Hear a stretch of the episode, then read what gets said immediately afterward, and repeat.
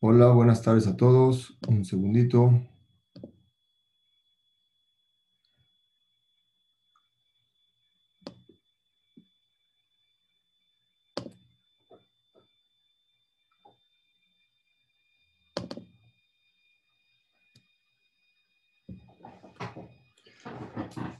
Hola, buenas tardes a todos. Como siempre, un gusto saludarlos.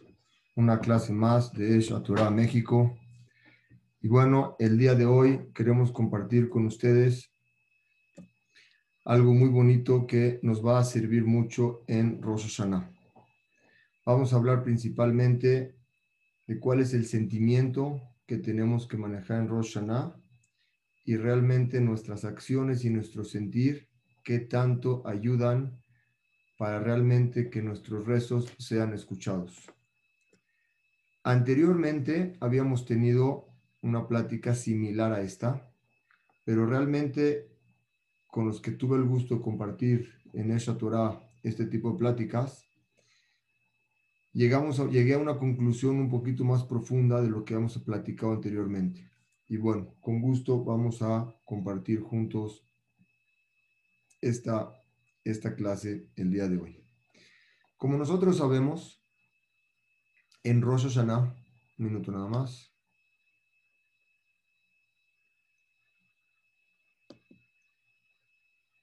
Ok, bienvenidos. Adelante. En Rosh Hashanah vamos a ver este tefilá, este rezo. Es un rezo que lo vamos a repetir una y otra vez. Y lo importante es poder analizarlo y poder entender realmente este rezo, cómo funciona y cómo hacer lo que funcione. Nosotros decimos en Rosh Hashanah, Ayom Arat Olam. Hoy fue creado el mundo. Ayom, el mismo día de hoy, y Amid Mishpat. Se van a presentar todos al juicio. Kol Yetzure Olam. Todas las criaturas del mundo. Y nos vamos a presentar de dos formas, dice la tefilá. Im kebanim, im kaabadim. Tanto como hijos o como esclavos. Y explica, im kabadim, im kabanim, Hashem, si es que nos vamos a presentar como hijos, rahamenu que rahem ab albanim.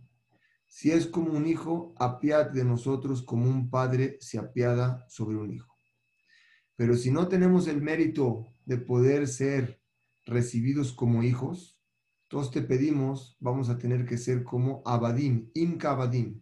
Si es como esclavos, porque no, me, no, no fuimos parte de tu casa, Shem, que nos llamamos nuestro, tus hijos.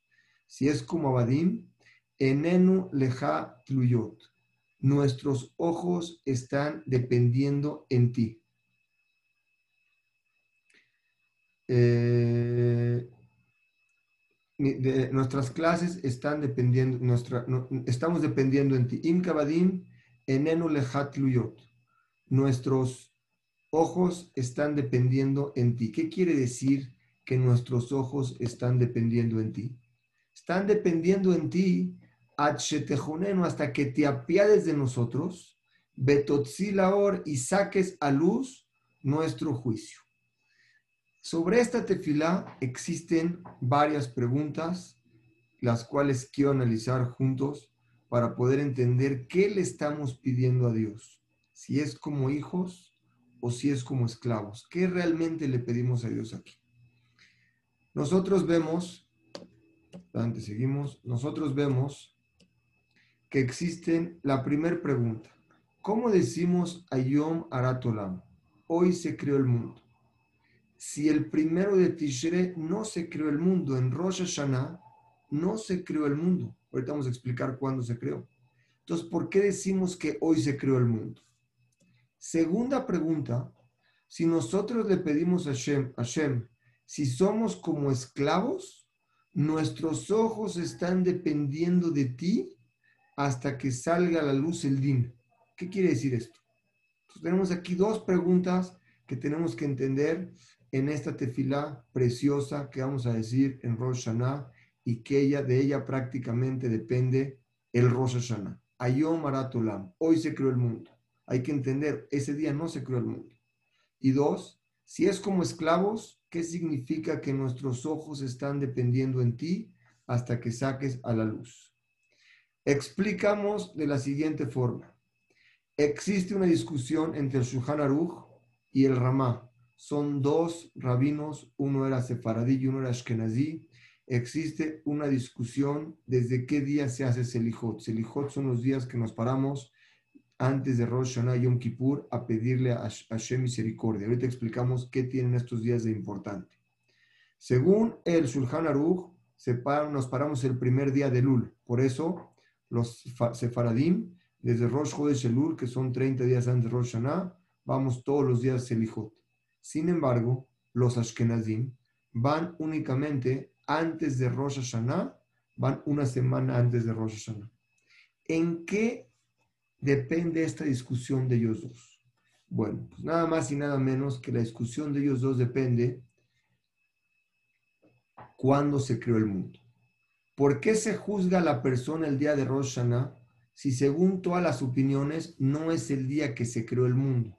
Vamos a explicar aquí. ¿Cuándo se creó el mundo? Según Rabbi Eliezer, el mundo se creó el 25 de Lul. El 25 de Lul son seis días antes de Rosh Hashanah, porque después de Lul viene Tishre.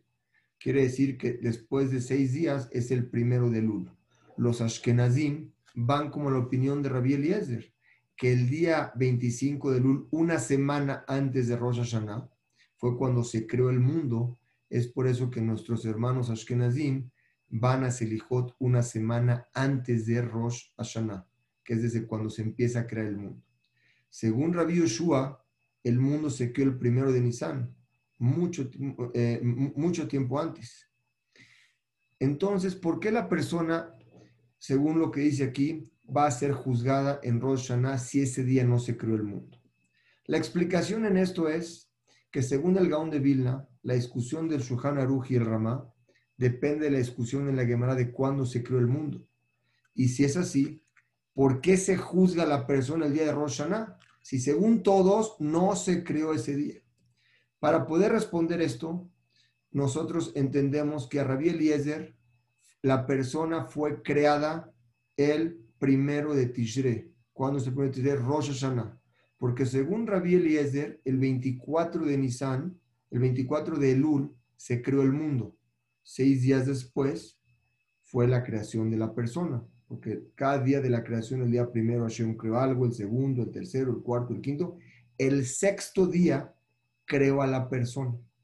Por cuanto que el sexto día creó a la persona, ese día se le llama el día que fue creado el mundo. Quiere decir, el mundo fue creado para la persona y por cuanto que la persona nació el primero de Tishre, según la opinión de Rabbi Eliezer, ese día es considerado como fue creado el mundo. Y el Gaón cita la secuencia en las horas de que fue creado Adama Rishon el sexto día, como lo hemos explicado un poquito antes. Vamos a explicar aquí un poquito más a detalle.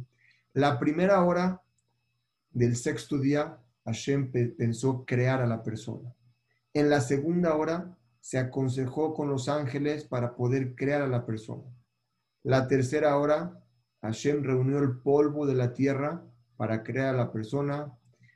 En la cuarta hora hizo la mezcla de la tierra para poder crearlo. En la quinta hora empezó a darle forma.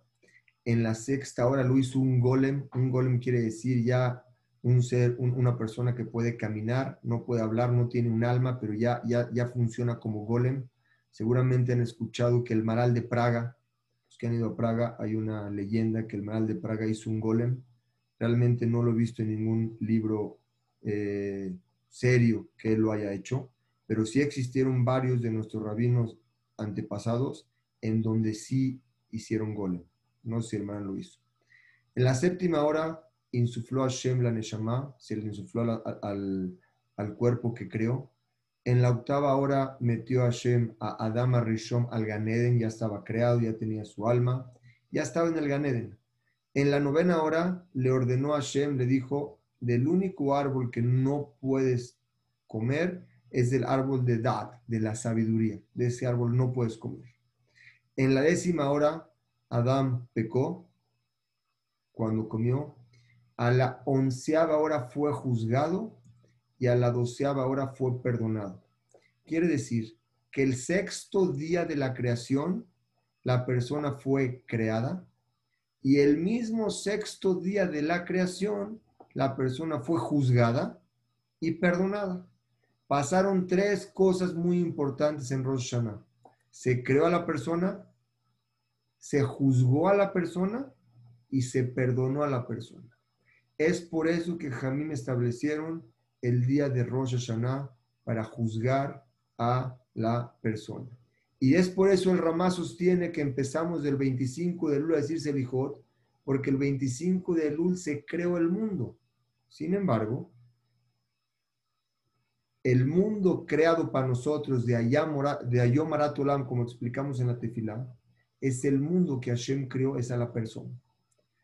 Según la opinión de Rabbi Yoshua, que el mundo fue creado el primero de Nisan, entonces, ¿por qué nosotros en Rosh Hashanah la persona es juzgado? ¿Qué tiene que ver?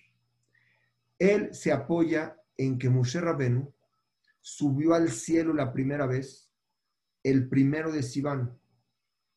Subió al cielo para recibir las primeras tablas de la ley.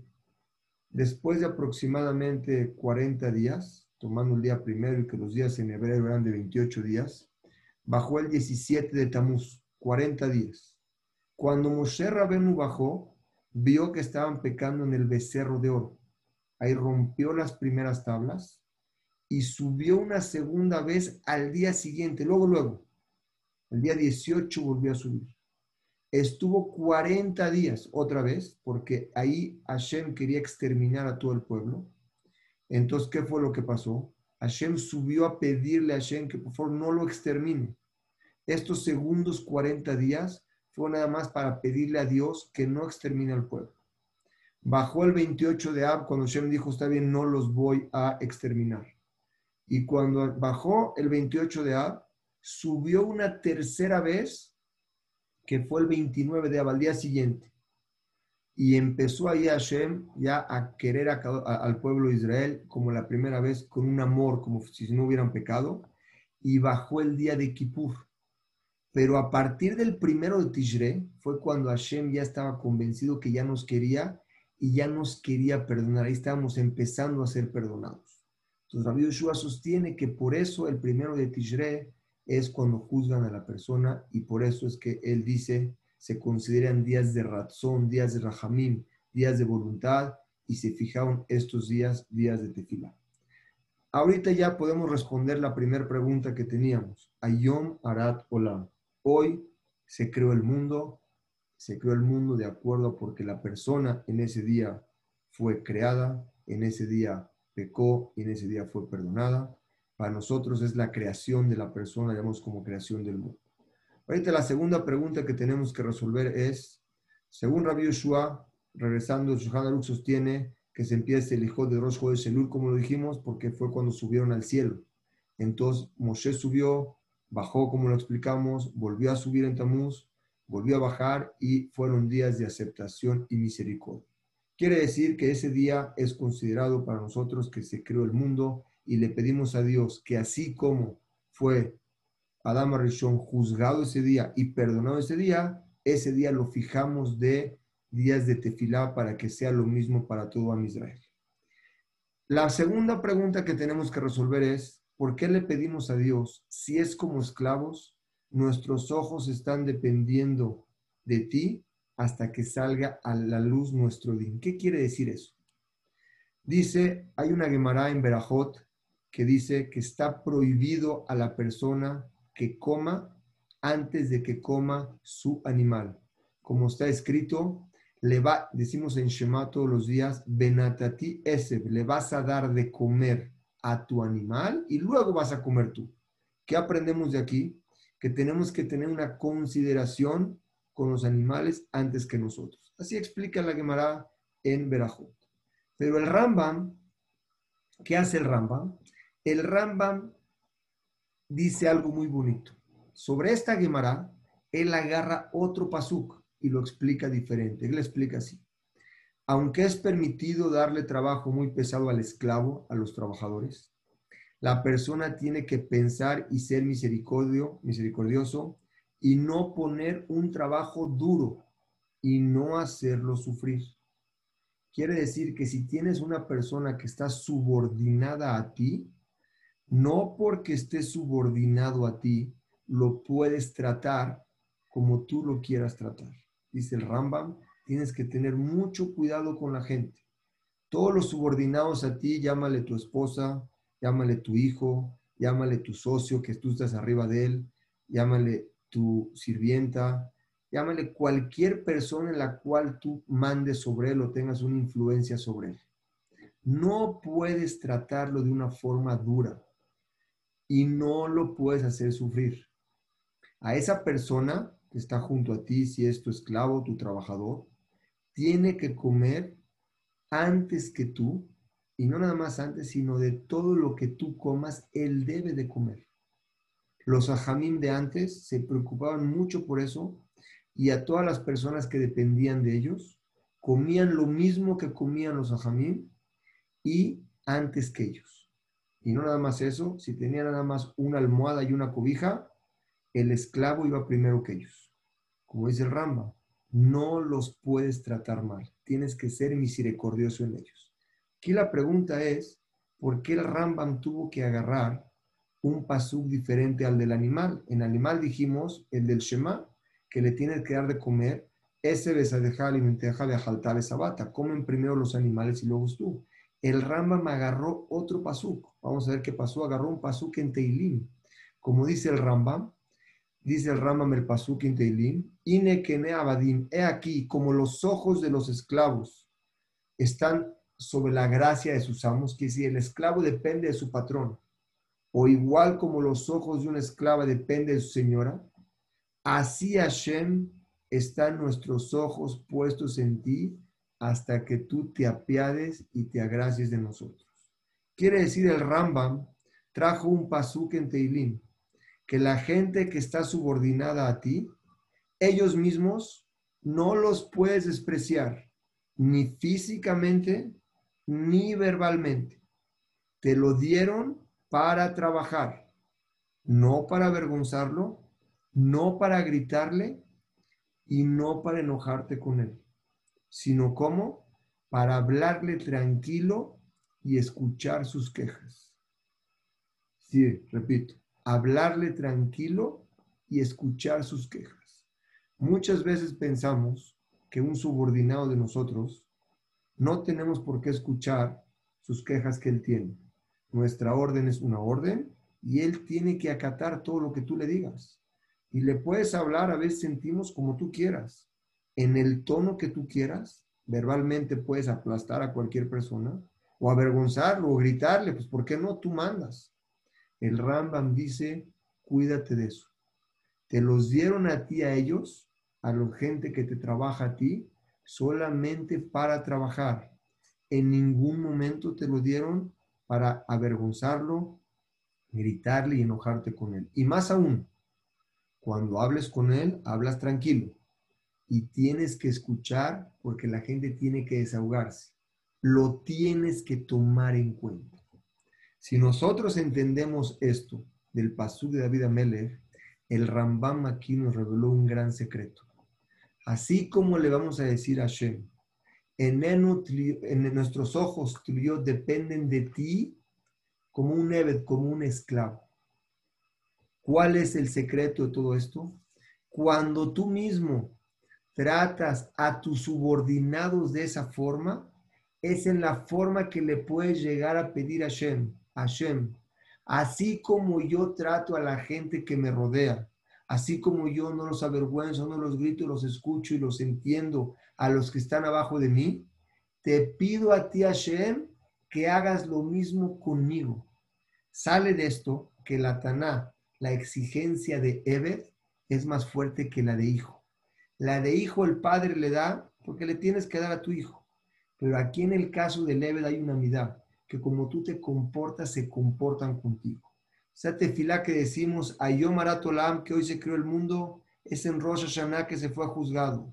Y nuestros ojos están por sentir a Hashem como hijos.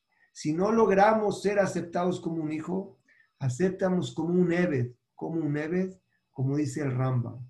La forma en que nosotros nos comportamos con nuestros subordinados le pedimos a Hashem que esa misma forma se comporte con nosotros para poder sacar nuestro año, un año lleno de bendiciones y perajot. Sigue hablando el Rambam y dice, la crueldad y el descaro no se encuentran en Am Israel. Am Israel es descendiente de Abraham Avinu. La Abraham Avinu nos entregó, cuando estuvimos ahí, entregó a Abraham, Isaac Jacob, y de ahí Hashem nos dio la Torah. Nos dio leyes justas y leyes piadosas. Nos ordenó comportarnos con las mismas cualidades que Hashem se comporta. Y el todo el que se apiada de las personas, se apiadan de él en el cielo. Como dice el Pasuk, me voy a apiadar de ti, te voy a aumentar, te voy a dar mucha verajá. Benatán lejar rajamín, te voy a dar una misericordia, berrajameje y apiadarme de ti, berbeca, y te voy a aumentar y te voy a bendecir. Quiere decir, le estamos pidiendo a Hashem un secreto, nos enseña el Ramba muy bonito. Hashem, nuestros ojos en Enu yo dependen de ti, im así como hay hijos, im así como hay esclavos. Si es como esclavos, ten rajamenu, ten misericordia en nosotros, para sacar nuestro, ¿qué? nuestro juicio a la luz, con bendición. Y dice el Rambam, ¿sabes cómo le vas a pedir eso? Le vas a pedir a Shem, así como yo me comporto con mis subordinados, que los trato bien, les hablo bonito, los escucho. De esa misma forma, Hashem, quiero que te compartas conmigo, da que negue da. ¿Por qué el Rambam sacó esta alajá de otro pasuk, ¿por qué lo cambió? De repente se pasó a un pasuk de David Amelech que dijo, los ojos del esclavo, del, esclavo están sobre el patrón. ¿Por qué se pasó ese pasuk? Para enseñarnos, dice el Rambam, lo que dice la Gemara, el din de Rajamín, hay que tratar bien a la gente que está subordinada. Es por eso que decimos, nos preocúpate, así como tengo que preocuparme por mi esclavo, antes que por mí mismo y le tengo que dar a él lo mismo que tengo yo, come antes que yo de todo lo que yo tengo, igualmente Hashem te pido, preocúpate por nosotros mismos en la misma medida que nosotros tratamos a la gente. Ese es el secreto que nos enseña el Rambam de portarnos como un Ebed. Le pedimos a Hashem, así como yo me comporto con ellos, te pido que ellos se comporten como ti. Es decir, solo por el hecho de tener nuestros ojos a ti, Hashem, como un esclavo, porque no tenemos de otra, te pido nos salves y nos des Rahamim de la misma forma que yo lo tengo con la gente que es subordinada. Cuando uno se pone a pensar en esto, sabe que la persona no manda en este mundo. El que manda es Hashem, Él decide qué dártelo y cómo dártelo. Cuando tú te comportas de una forma en que eres merecedor de que del cielo recibas esa bendición, es la forma en que nosotros nos comportamos con la gente. Hashem quiere de nosotros que seamos mejores seres humanos. Hashem nos enseña que no somos dueños del mundo. A veces pensamos, cogí Beotzem Yadi, yo puedo todo, yo soy todo, tengo todo, no me falta nada. Hashem te dice, no, tienes que saber que tú dependes de mí y yo me voy a comportar contigo de la misma forma en que tú te comportas con la gente. Una palabra, aunque no le grites, un sentimiento que lo haga sentir mal, puedes cambiar muchas veces la vida de una persona. ¿Cuántos niños o cuántos jóvenes no se dañan por un acontecimiento que les pasó en su vida y queda marcado de por vida? Porque cuando dañas a alguien con una palabra, cuando le gritas o cuando lo haces sentir mal, llega a lo más profundo de su corazón. Y esas heridas son muy difíciles de arreglar.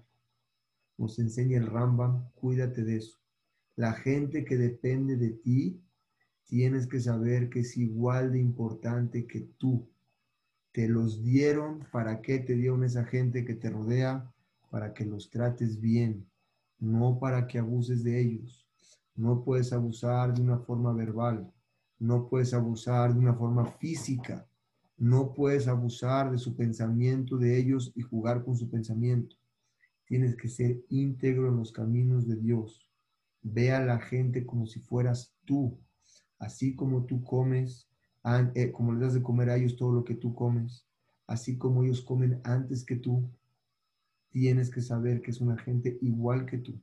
diferente posición económica, diferente posición social, diferentes a ti, pero no eres más que ellos.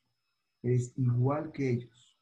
Trátalos bien como te gustaría que del cielo se comporten contigo. Es un secreto que nos da el Rambam, que si lo guardamos ese día para Rosh Hashanah, podemos sentir eso y aplicarlo, es lo que en el Shamaim nos van a preguntar a nosotros. ¿Quieres que Dios se apiade de ti porque no eres Ben, no eres hijo, eres Evet? Tú con tus subordinados, ¿cómo te comportas? De la misma forma, Hashem se comporta contigo. Hashem hizo leyes en el mundo y no las cambia las leyes para hacerle a alguien mejor o a alguien peor. Son leyes que tienen que existir.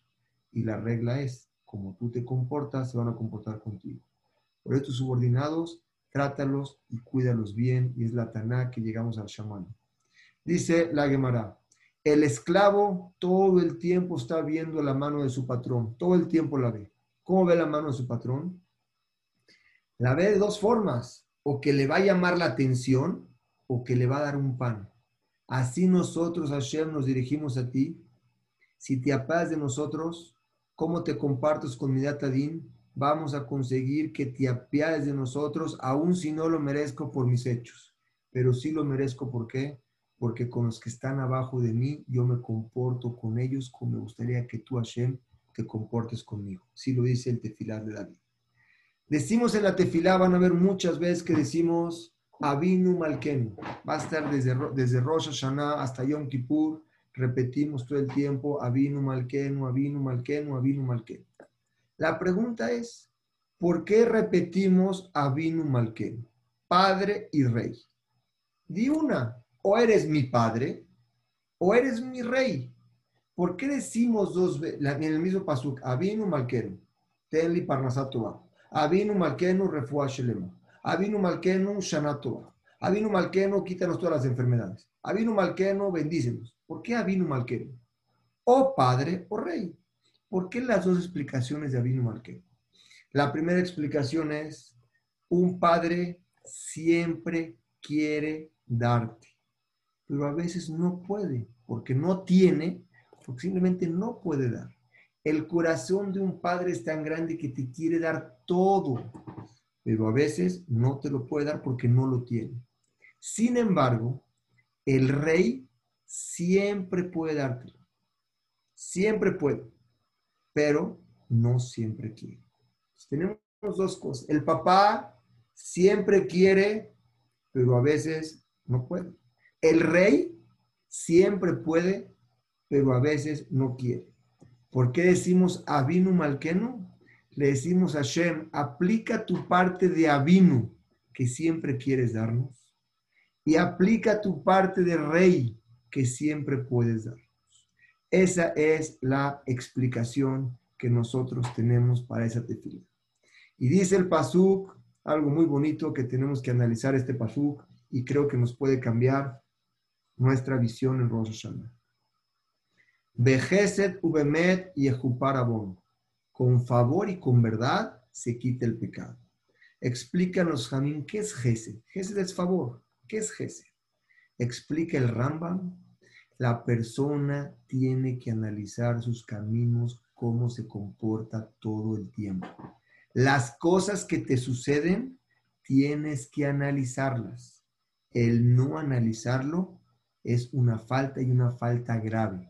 ¿De dónde lo aprendemos? Bilam. Bilam iba con su burro a maldecir a Israel. Su burro, cuando Bilam estaba montado en su burro, el burro vio enfrente de él un malaj, un ángel con un cuchillo. Bilam no lo había visto. El burro lo empujó a la pared de tal forma que se lastimó Bilam su pierna. Tres veces lo empujó y cada que lo empujaba, Bilam le pegaba al burro una vez, dos, hasta la tercera vez, Bilán vio al, ángel que estaba ahí y el ángel le dijo, no maldigas a Israel. En ese momento Bilán dijo, Hatati, pequé, Kiloyadati, porque no sabía. Tendría que haber dicho, no pequé porque no sabía. Si no sé por qué voy a pecar. No pequé porque no sabía. No dijo así, dijo, pequé por no saber. ¿Qué, qué dijo Bilam ahí? Nos enseña la Torah El no saber qué te sucede en este momento es una falta grave. El no entender hoy cómo está tu situación con tus semejantes, con tus compañeros, cómo los tratas y cómo está tu relación con ellos y dejarlo pasar así nada más, es algo grave. Tienes que poner en ti en ese momento, tienes que analizar qué sucede con la gente que te rodea y ver que las cosas no son casualidades. Actuar y hacer para que las cosas funcionen. ¿Y qué es Emet? Emet es la Torah. Cuando tú tienes ese análisis en la vida de las cosas que te suceden, y ves cómo arreglar lo que te pasa día a día por el camino de la Torah, en ese momento puedes analizar lo que dijo el Rambam en un principio. ¿Qué dijo el Rambam en un principio? La persona que dice Avinu Malkeno, Padre mío, soy un Ebe, soy un esclavo. Analizo hoy cómo yo me comporto con mis semejantes para ver cómo Hashem me va a dar a mí. Es una obligación que tiene la persona día a día ver las cosas que le suceden, hacer una introspección, hacer un análisis de su vida día a día. No podemos vivir y hacer lo que queramos y después entender cuando cae una bomba de un problema después de un, de un año, seis meses, y darnos cuenta que fue porque hace seis meses no arreglar lo pequeño que lo que tenía que haber arreglado. La Torah te da un secreto de vida. Esos errores que tuviste, arréglalos en su momento para que no se hagan grandes. Hasta aquí podemos explicar esta primera parte, la parte de, la parte de cómo puede ser un Eved, un esclavo. Pero les quiero explicar algo más aquí, que es un poquito, es un poquito diferente y realmente es algo que vamos a poder analizar un poco más adelante. Dice así. Vamos a ver cómo dice así. Un segundito. Quiero explicar esto de una forma aquí. Dice la Torah. Hasta ahorita explicamos la parte de Eved externo. ¿Qué es Eved externo? Hashem, yo me voy a comportar con mis subordinados de una forma correcta para que tú mismo te comportes conmigo, recibir lo mismo que yo doy. Pero existe, eso es externo. Pero ahora quiero explicar la parte interna de nosotros. Para poder explicar eso, tengo que hacer una introducción y poder, llegar a una conclusión. La introducción es, nosotros sabemos que Rachel no podía tener hijos. Rachel era la esposa de Jacob y no podía tener hijos. El Pasuk dice, cuando no podía tener hijos, baterá Rachel, Rachel vio, Kilo y Alda, que no tenía hijos. Agarró y le dijo a Jacob, Abal Libanim, dame hijos. En, si no me das, me considero muerta. Quiero tener hijos. Porque su, Lea, su hermana, tenía hijos y las concubinas tenían hijos. Rachel no tenía hijos. ¿Qué le contesta Jacob? Creo que es la primera vez que veo que Jacob se enoja. Vallejar Jacob, se enojó Jacob con Rachel. ¿Y qué le dijo? Atajat Elohim Ani, que yo estoy en vez de Dios. Sí le contestó. Aparentemente, y fue, y fue después castigado Jacob porque le contestó tan fuerte. Vean qué fuerte le contestó. Rachel le pidió hijos. ¿Qué contestó Jacob? Que yo estoy en vez de Dios le contestó fuertísimo. ¿Por qué le contestó así? Para poder entender esta pregunta grave, la dejen a un lado, tengo que traer una Gemara para poder entender esto. La Gemara en Rosh Hashanah dice, existen cuatro tipos de pobreza, cuatro tipos de pobre. Ani es un lenguaje de pobre, Ani. Existe Evión, otro tipo de sinónimo de pobreza. Existe Dal, un tercero, y existe Rash. Rash es el nivel más bajo de pobreza, el que no tiene nada. Y ese, ese lenguaje de Rash es el que utiliza la Gemara. ¿Cómo lo utiliza? La Gemara dice así. Dice, todo el año, todos los años, cuando te conviertes en Rash, así dice, en pobre, en el principio, te vuelves rico, mitasher, kol shana, sherash bitchilata, todo el año que te conviertes en pobre al principio, hay que entenderlo, vamos a explicarlo. Todo el tiempo que te conviertes en pobre al principio, te vas a hacer mitasher, te vas a enriquecer al final. El principio es Rosh Hashanah. El final es el final del año que viene, que viene primero Dios para bien para todos nosotros. Todo el tiempo que te comportas en ese año con rash, con pobreza, al principio, vas a estar bendecido. ¿Qué quiere decir esto? Aparentemente podemos explicar, una explicación antes de profundizar es que en Rosh Hashanah estamos pidiéndole a Dios que por favor el, el siguiente año nos mande, le pedimos tajanim, le pedimos tefilá, le pedimos con un rezo que por favor nos mande un año igual o mejor como el que tuvimos el año pasado. Es de la forma. El Tosafot explica un poquito, un poquito más profundo y dice, cuando te vuelves rash, cuando tú eres pobre y sientes tú esa pobreza, que dependes que Dios te mande, tu corazón está roto. Y cuando tu corazón está roto, del Shamaim te escucha. Porque a Kadosh Borujú, Lev Nishvar, un Lev, un corazón roto, Hashem no lo abandona. Por eso se pueden dar cuenta cuando hay una viuda, cuando hay un huérfano, Hashem está con ellos. Son gente de corazón roto. La gente que tiene un corazón roto, Hashem está en primera fila para contestar su tefila. Cada año que tu corazón esté roto, en Rosh Hashanah, pidiéndole a Hashem, es cuando Hashem contesta las tefilot. Pero realmente no se entiende cómo te vas a hacer tu Rash pobre en Rosh Hashanah. ¿Qué es lo que te vas a hacer? ¿Qué vas a sentir? Para poder entender esto, quiero traer un, un, hecho que sucedió. El Jafetz Haim vivió en 1839, falleció en 1933, justo antes de la Segunda Guerra Mundial. Él tenía bien Radin e invitó a su yeshiva o a su betagneset a un rabino que se llamaba El Granat a que diera una plática antes de Rosh Hashanah. El Granat se paró y vean qué bonito les dijo les dijo, nosotros estamos acostumbrados a pararnos en Rosh Hashanah, pararnos enfrente a Hashem, y le pedimos a Hashem, Hashem, danos vida. Hashem, danos parnasá. Hashem, danos por favor que un seguimiento a lo que tenemos, que nuestro negocio continúe, que nuestra vida continúe, que nuestra parnasá continúe, que nuestros hijos continúen bien, que todo lo que tengamos sea una continuación. Dijo el Granat, ese es un error. Rosh Hashanah no es continuación de nada. Tienes que entender que Rosh Hashanah es el final de un contrato. El Rosh Hashanah pasado te dieron a ti un contrato por un año. Ese contrato por un año es tu negocio, tú, tu familia, duran un año. Este año en Rosh Hashanah se acaba el contrato, no es tuyo, te lo prestaron. Le estás, es máximo un año, ahí se acabó. No puede, ¿qué entiendes de aquí? No lo puedes entender que las cosas son de por vida. No puedes entender que lo que tú tienes por ende va a seguir funcionando. Es el error, dice, dice el granato. Hoy a Hashem en Rosh Hashanah le pedimos algo nuevo. No podemos sentir que todo lo que tenemos es nuestro. Al contrario, eres Rash. ¿Qué es Rash? Que no tienes nada. Es el nivel más bajo. Le estás pidiendo a Hashem, Hashem, se acabó mi contrato. Por favor, renuévamelo. Cuando uno tiene ese corazón dentro de él, ese sentimiento, que no tiene nada y que puede perder todo en un segundo, porque no, pero se lo quita, no fue de él, que no, no es perder, nunca fue tuyo. El que no se lo renueven pierde todo el contrato.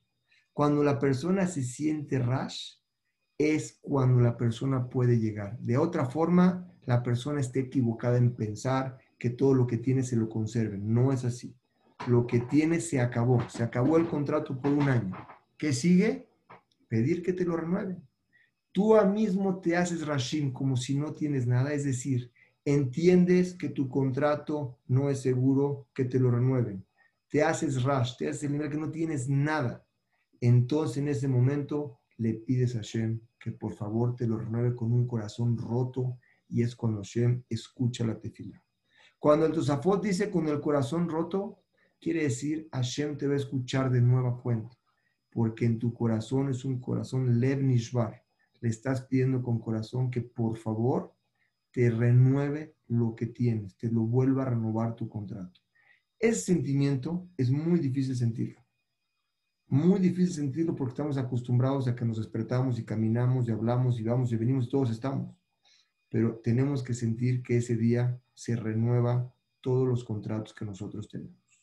La salud no es segura, el dinero no es seguro, la vida no es seguro. No puedes tú determinar que vas a mañana tener lo mismo que tienes hoy. Ese es el secreto que te dice la llamada Lev Nishbar, un corazón roto. ¿Qué es Lev Nishbar? Un corazón que siente que no tiene nada porque ese día se juzga de nuevo y es al que Hashem escucha. Nosotros estamos acostumbrados a que vemos una persona que tiene un campo, trabaja el campo, lo ara, lo siembra, lo riega, lo cuida, llega la cosecha.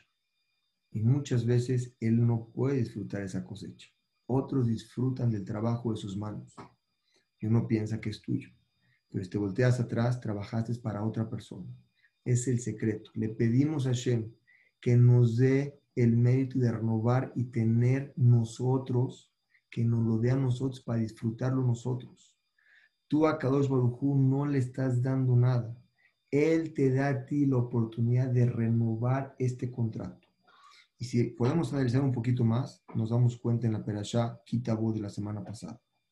Nosotros sabemos que existen tres tefilot, tres rezos. El rezo de Shachrit, Minja y Arbit. El rezo de Shachrit lo compuso Abraham Avinu. El rezo de Minja lo compuso Isaac Avinu. Y el de Arbit lo compuso Jacob Avinu. Dice la, la, la perashá, vemos la perashá la semana pasada, hace una semana, Kitabo, que Moshe compuso otra tefilá. ¿Qué tefilá compuso Moshe? Fíjense qué bonito. Cuando tú tienes un campo los primeros tres años, no puedes tener satisfacción de los frutos. Todos los frutos los agarras y se los llevas a Hashem. Pero se los llevas con una tefilá muy especial. Le dice Hashem, te entrego estos frutos, tú me sacaste de Egipto, me, salvaste del desierto, me salvaste todas las persecuciones, me diste esta tierra que antes de que llegáramos no era nuestra, dio frutos. Hashem, todo es tuyo, aquí están los frutos. Por favor, la tierra que tengo, síguemela prestando. Es una tefilá que le Hashem diciéndole que todo es de él. Haná, ¿saben quién es Haná? Haná no podía tener hijos. Haná, Rachel y Lea, Haná, Sara y Rachel se embarazaron las tres en Rosh Hashanah. Con esto quiero llegar al punto especial. Haná no podía tener hijos. Muchos años no tuvo hijos. Y rezaba y rezaba. Era antes de que entraran a, Israel. Estaban en Shiloh. Shiloh estaba el Mishkan y estaba Elías Cohen. Y iba todo el tiempo Haná rezando y rezando y no tenía hijos. De repente se quedó embarazada. ¿Y se quedó embarazada de quién? De Shmuel. ¿Quién era Shmuel? Si pones una báscula a Moshe Rabenu, a Aarón y a todos los Kuanim, y a Shmuel, el hijo de Haná, lo pones en una báscula, pesaban lo mismo. ¿Qué pasó? ¿Qué diferencia hubo que se le contestó la tefilá a Haná? Explícanos a Jamín que Haná le dijo a su esposo, ya no aguanto, no tengo hijos. Su esposo le contestó, mira Haná, hasta ahorita yo siempre he rezado por ti. A partir de ahorita ya, yo soy para ti como diez hijos. Ya. Haná entendió que su esposo ya no iba a pedir por ella. En ese momento ella se hizo Rash, que es Rash, que no tiene nada. Y ahí fue cuando su tefilá la dependió nada más entre ella y Hashem fue cuando Hashem le contestó, porque ya no dependió de otro. Con esto podemos contestar la primera pregunta que traje al inicio. ¿Cuál fue la primera pregunta que traje al inicio? ¿Por qué Jacob le dijo a Raquel tan fuerte?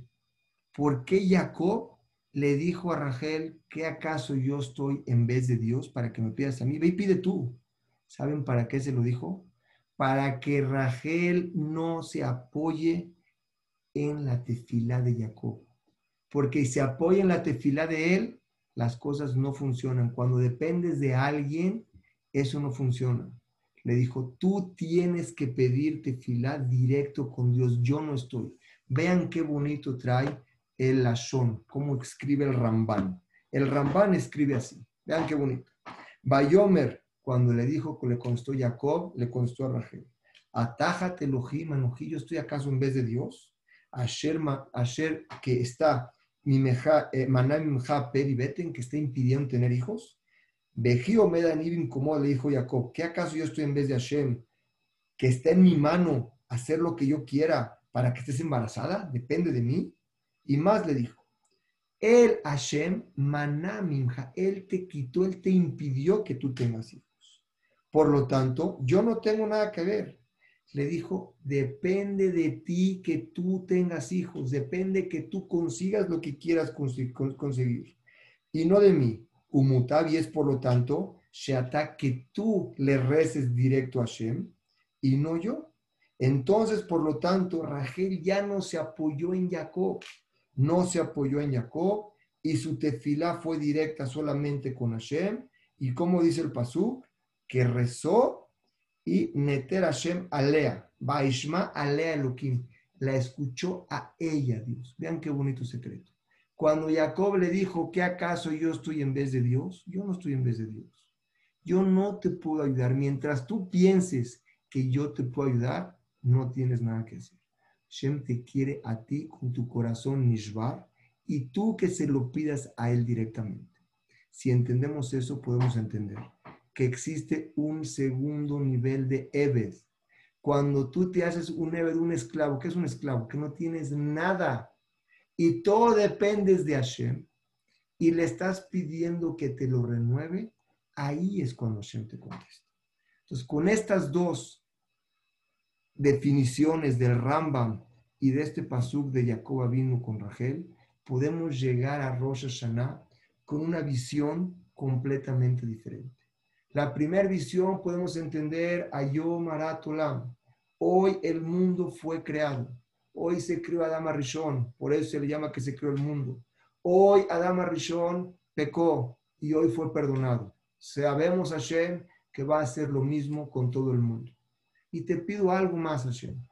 Si nosotros no podemos ser considerados como hijos por X, Y o Z, que no entendemos Hashem cómo maneja el sistema judicial en el cielo, sabemos que vamos a ser como abadim, como esclavos.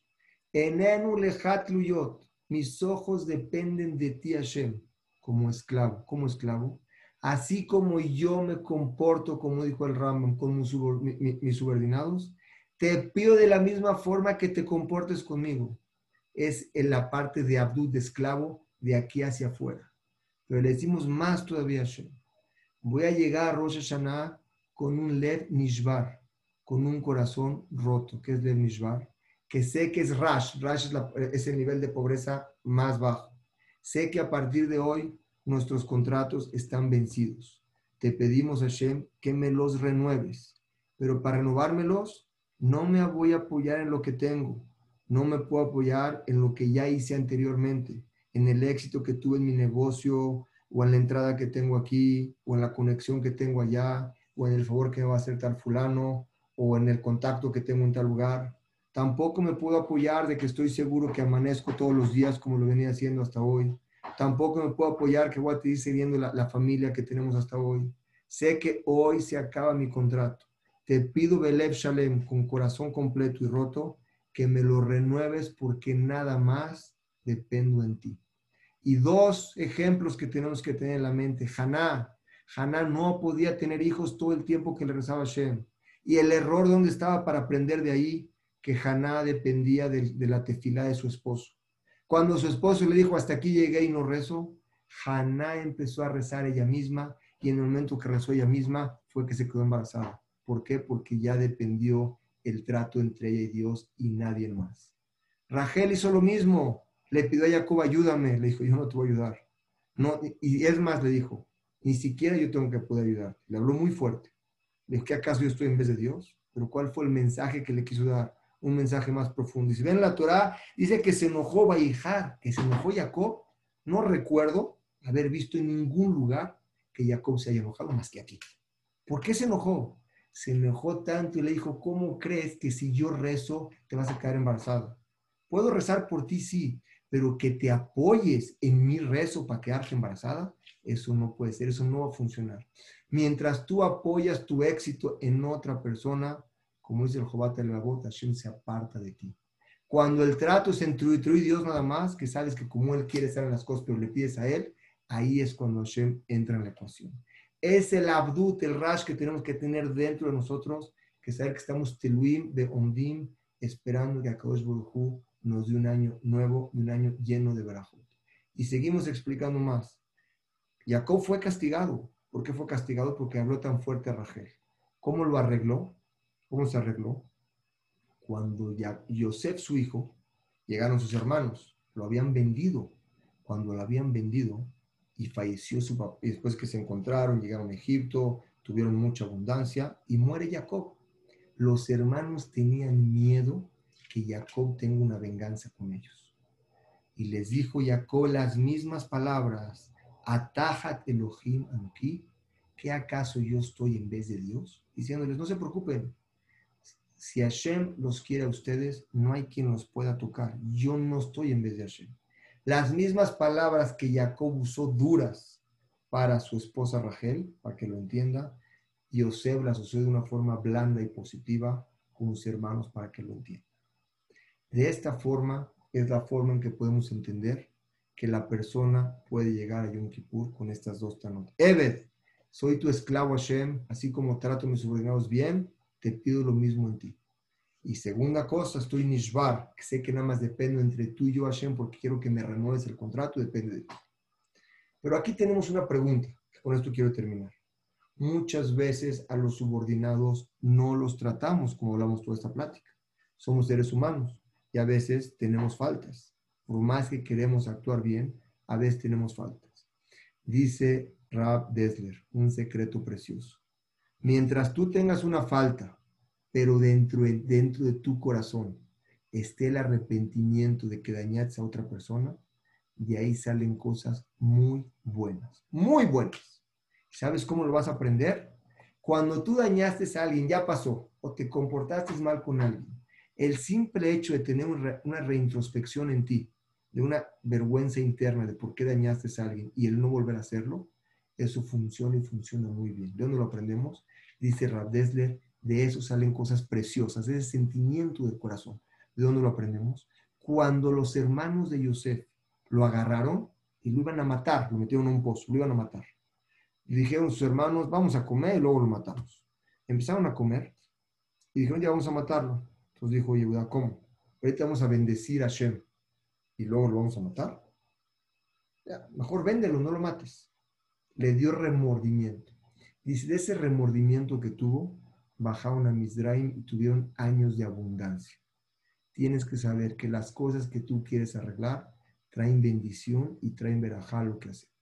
Nos podemos ir hoy y podemos entender antes de pasar las preguntas algo muy bonito. Depende de nosotros.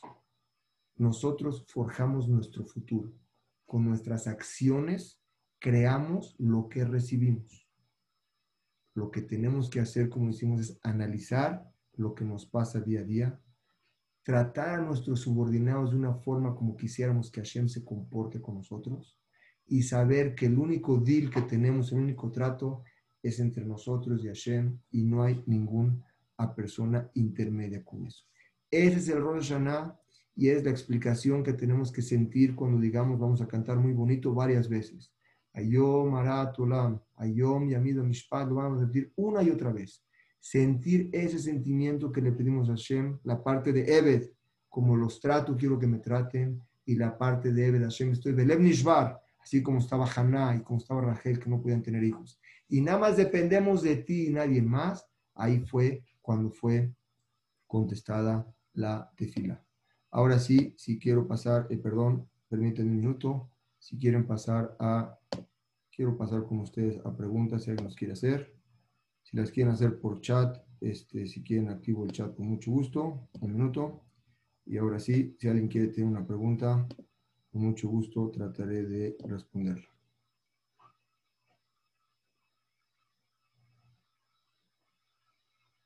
Sí pueden quitar el micrófono, sí, ¿verdad?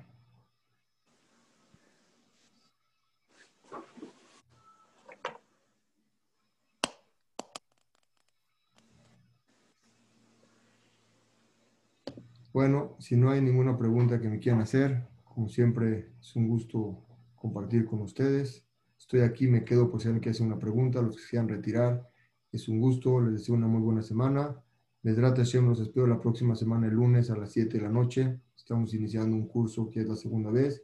Conocerte a ti mismo según los conceptos que maneja el Gaón de Vilna, la parte cabalística, cómo poder encontrarse la persona, su cuerpo y su, y su alma. Como siempre, un gusto. Saludos a todos. Mesrat Hashem, que Hashem nos bendiga. ¿Alguien tiene una pregunta? Muchas gracias, Clemente. Muy bueno, como siempre. Mucho gusto, un gusto como siempre. Gracias, Clemente. Al contrario, gracias, a ustedes. Todo lo bueno, ¿eh? que estén bien. Saludos. Bye bye. Bye. Muchas gracias. Abrazos, Rubén. Gusto saludarte. Igualmente, que estés bien.